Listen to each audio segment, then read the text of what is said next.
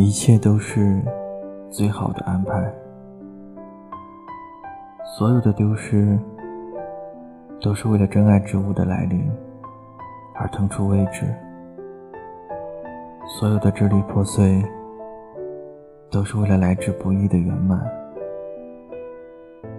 上天不会无缘无故做出莫名其妙的决定，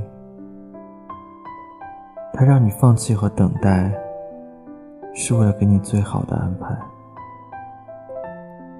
所有的欺骗、侮辱和伤害，只是这个世界温柔补偿的序曲。那些星星点点的微芒，终会成为燃烧生命的熊熊之光。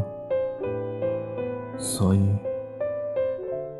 一切都是最好的安排。